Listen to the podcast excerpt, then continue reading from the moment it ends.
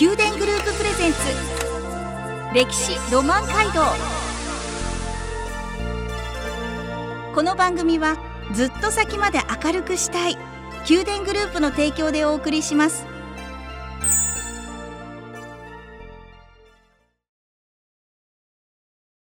ラブ FM をお聞きの皆さんおはようございます。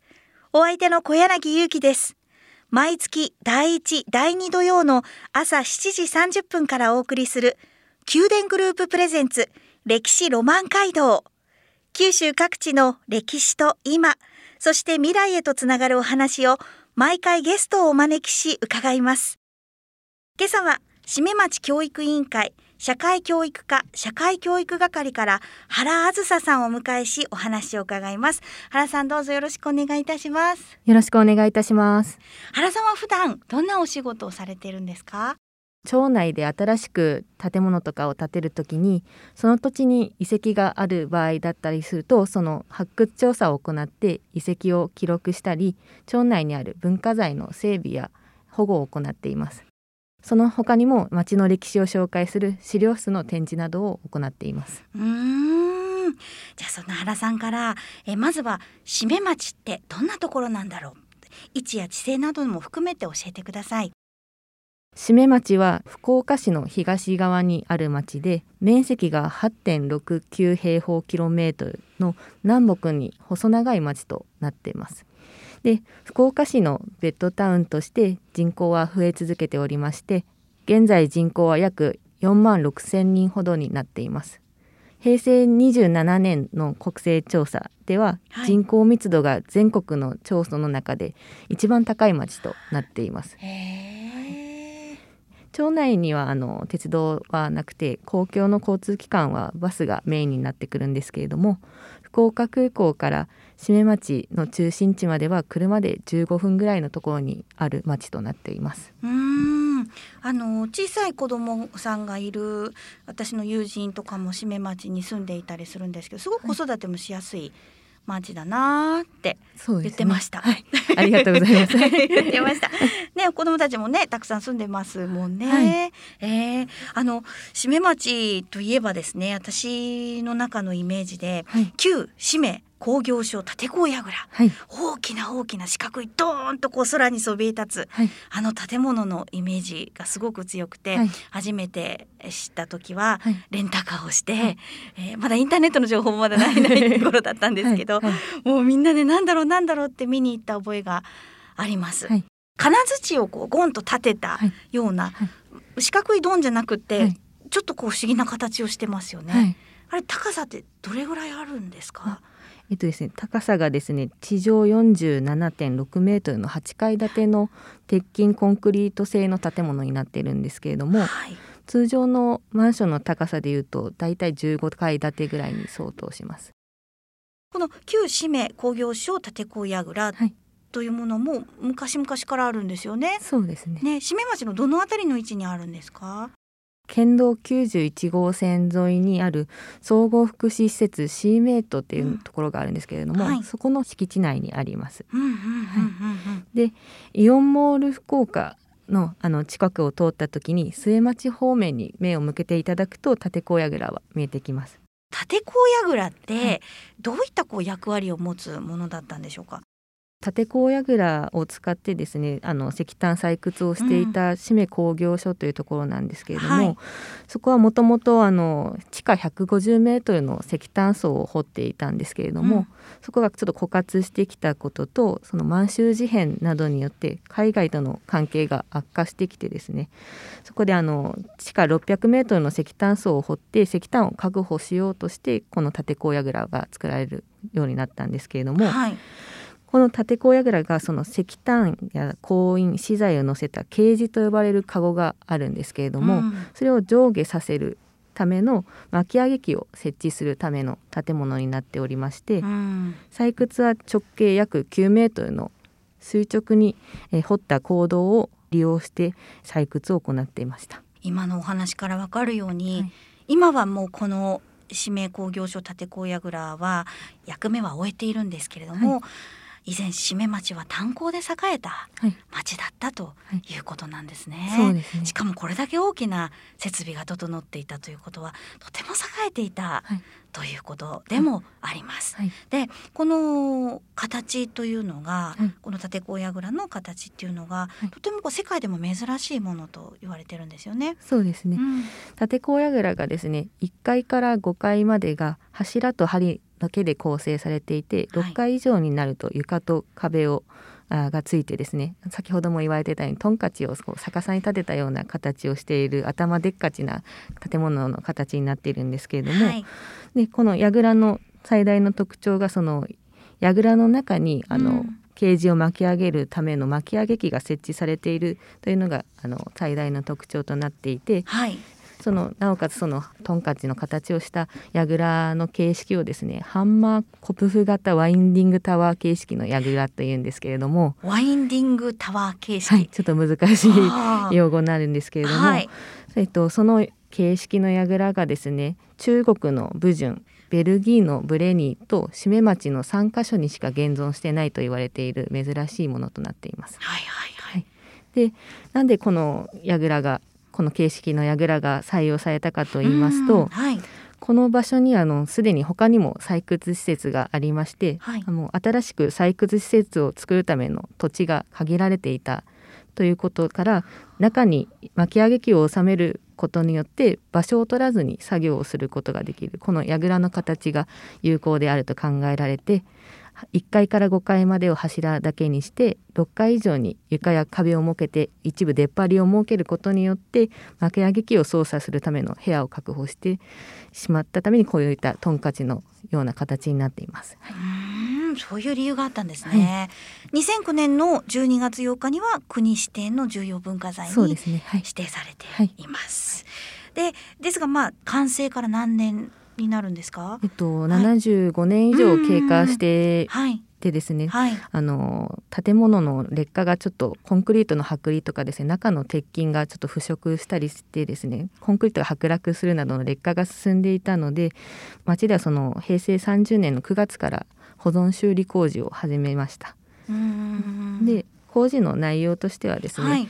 1階から順にその劣化部分を調査してコンクリートを劣化部分のコンクリートを剥がして中の鉄筋を、えー、外して交換してまたコンクリートで塞ぐっていうような工程でそれを足場を組みながら屋上まで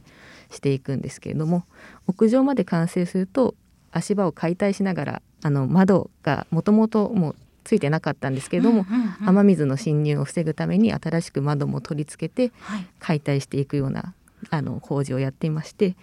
それが令和3年の10月に、はい、はい、あの無事に終了することができました。そして11月の6日にはい、それを、はい、町民の方に公開させてもらうような形で報告をさせてもらいました。どんな様子でしたか？はい、9月6日にあの募集を開始したんですけれどもその日のうちにあの募集の定員に達してしまってですね参加者の方は皆さん締め町の方だったのであの工事終了して初めて締めの方にあの紹介することができてよかったなって思ってます。これからも私たちで見学することできるんですか？えっと毎年11月にですねそういった公開イベントをしているので、はい、あのどなたでも町民の方とか限らずにですねあの募集をしておりますので興味があら方はあの応募いただければいいなと思います。じゃまた締め町のホームページなどで情報を、ねはい、載せておりますので、はい、入手しながらですね、はい、普段はじゃ外側からそうですね、はい、見ることができると。そういうことで。すね。はい、わいつか中も覗いてみたいですね。あこのじゃあ旧締め工業所立子櫓が、じゃあ当時どんな運営になっていたのかどどこが運営していたのかっていう、はい、そういったお話を一曲挟んで、また伺っていきます。はい。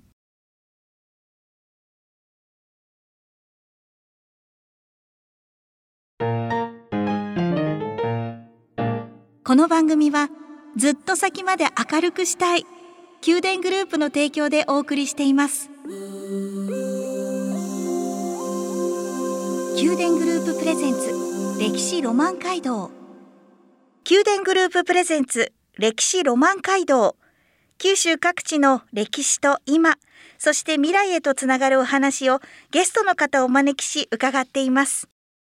今朝は締め町教育委員会社会教育課社会教育係原あずささんから締め町の立高櫓について伺っています。引き続きよろしくお願いいたします。よろしくお願いいたします。この締め工業所を経営していたのは実は海軍だったと伺ったんですけども、はい、本当でしょうか、はい、海軍はですねもともと軍艦用の燃料をイギリスから輸入していたんですけれども、はい、国内産の石炭もあの良質で安いということが分かってですね、うん、全国で良質な石炭が取れるところを探したところ、はい、この粕谷郡があの良質な石炭が取れるということが分かったため粕谷郡で海軍経営の炭鉱を始めるようになりました。はい、で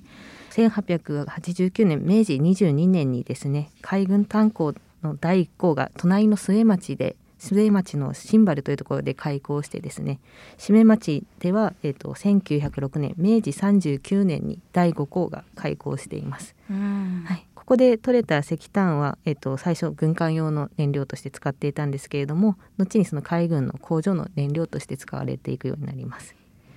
戦後はですね炭鉱の経営が海軍から運輸省に移った後に日本国有鉄道国鉄ですねに経営が引き継がれて石炭は蒸気機関車の燃料として使用されていくようになります。はい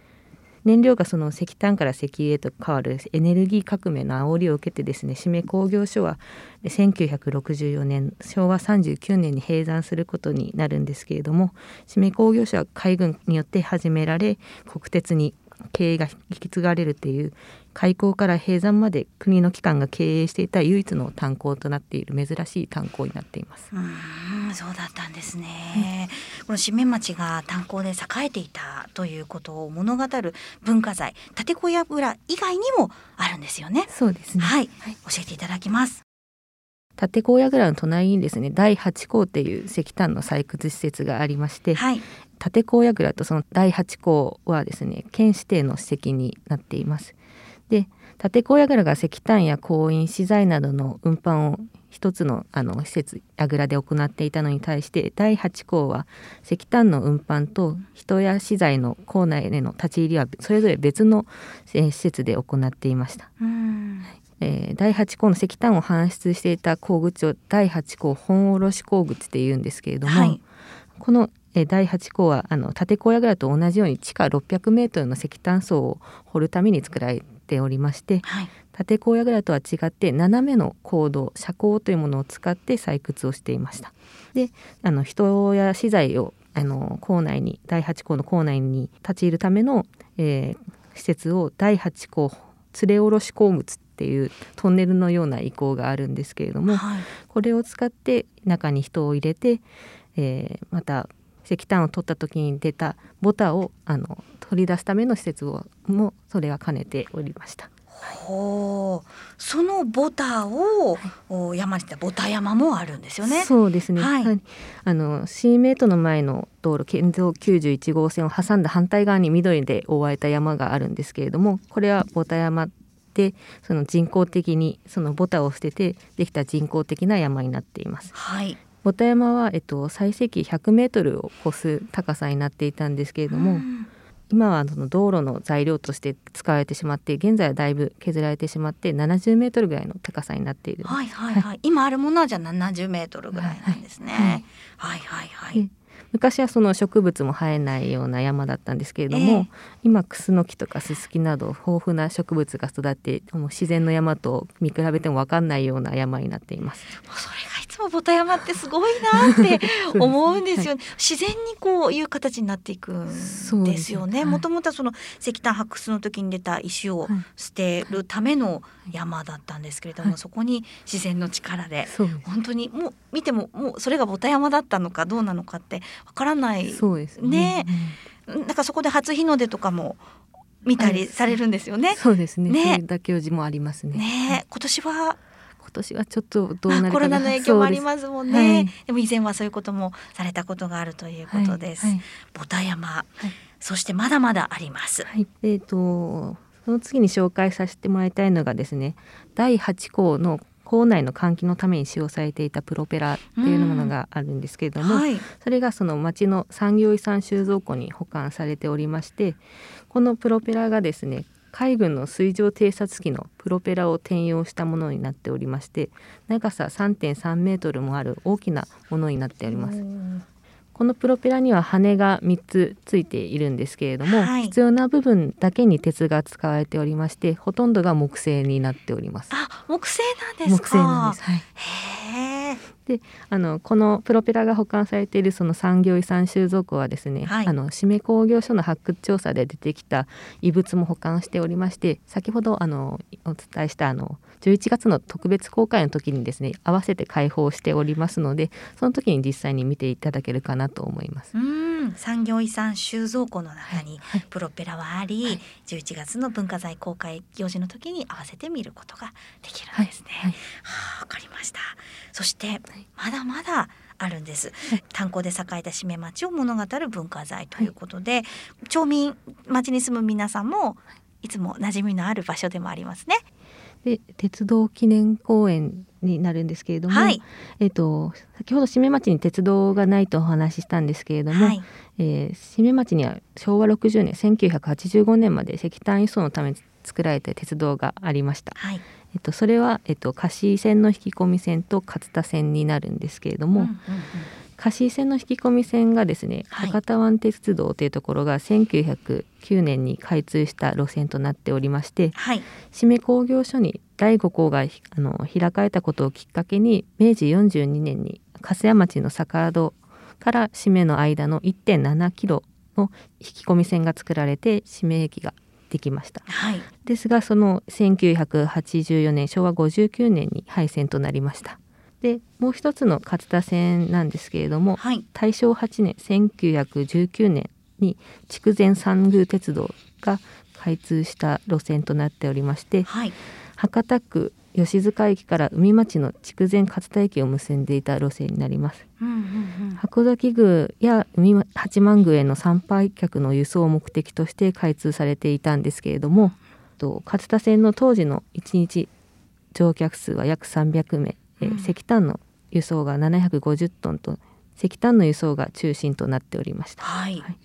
で炭鉱の閉山とともにその鉄道の利用者が減っていって、まあ、存続の要望も数多くあったんですけれども1985年昭和60年に廃線となりました。うん現在その勝田線の駅であった締め駅の駅舎跡地が鉄道記念公園として残されてその他にも上亀山駅は上亀山駅跡公園となっておりまして、はい、路線跡は緑道として公園整備されています。うんで町民の皆さんも町の皆さんも使ってらっしゃるということです。憩いの場所なんですか？はい、ああ、子供たちがこう遊んだりするような。なんかウォーキングとかでこう、うん、はい、歩かれてる方もいらっしゃいます。そうなんですね。はい、それでは一曲お送りしましょう。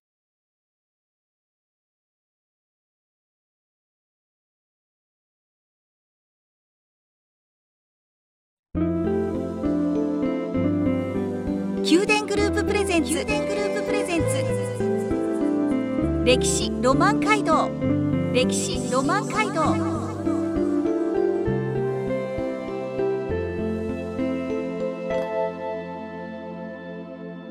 宮殿グループプレゼンツ。歴史ロマン街道。九州各地の歴史と今そして未来へとつながるお話をゲストの方をお招きし伺っています。今朝は締め町教育委員会社会教育課社会教育係原あずささんから締め町の立高櫓について、えー、炭鉱で栄えた締め町を物語る文化財についてお話を伺ってまいりました。原さんいかがでしたでしょうか？ちょっと喋るのがちょっと緊張してしまったんですけど、えー、えー、そうだったんですか？そんなこと全く 伝わりませんでした。でも本当いろいろと教えていただきました。実際に原さんのこの今日の放送を聞きながら、はい、あの締め町に行って一つ一つこう見ていきたくなりましたね。ありがとうございます。はい。で最初にあの紹介した立子櫓にはなるあのな話なんですけれども、はい、工事はちょっと完了したんですけれども耐震補強の工事をしてないのでですね、うんはいはい、今後もあのフェンスの外からの見学となるんですけれどもその他にも締め町には炭鉱にまつわるものが今もたくさん見ることができるので多くの方に締め町に来ていただいて炭鉱で栄えた締め町の歴史について知ってもらえたら嬉しいなと思います。あ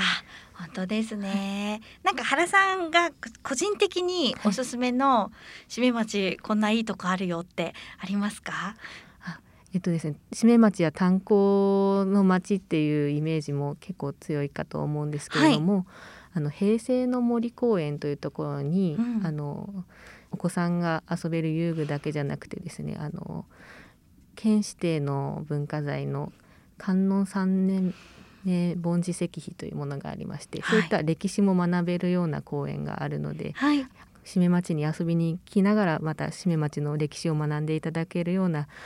形をとってもらえればなと思います。あ、お弁当作ってその公園で食べたりしても大丈夫ですか？そうです大丈夫です。じゃシートなど持って、はい、はい、ゆっくり締め町探索したくなりました。はい、はい、じゃあラブ FM お聞きの皆さんへ一言だけメッセージをお願いいたします。えっ、と締め町はえっ、と多くの人にあの立子櫓が愛されて今もあのこのような形で残すことができておりますので多くの皆さんに立子櫓を見に来ていただきたいと思いますのでよろしくお願いいたします。原さん今日はありがとうございました。ありがとうございました。宮殿グループプレゼンツ歴史ロマン街道歴史ロマン街道毎月第1、第2土曜の朝7時30分からお送りする宮殿グループプレゼンツ歴史ロマン街道。九州各地の歴史と今、そして未来へとつながるお話を毎回ゲストを招きし伺います。来週も引き続き福岡県粕谷郡締め町をご紹介します。お楽しみに。この番組はずっと先まで明るくしたい宮殿グループの提供でお送りしました。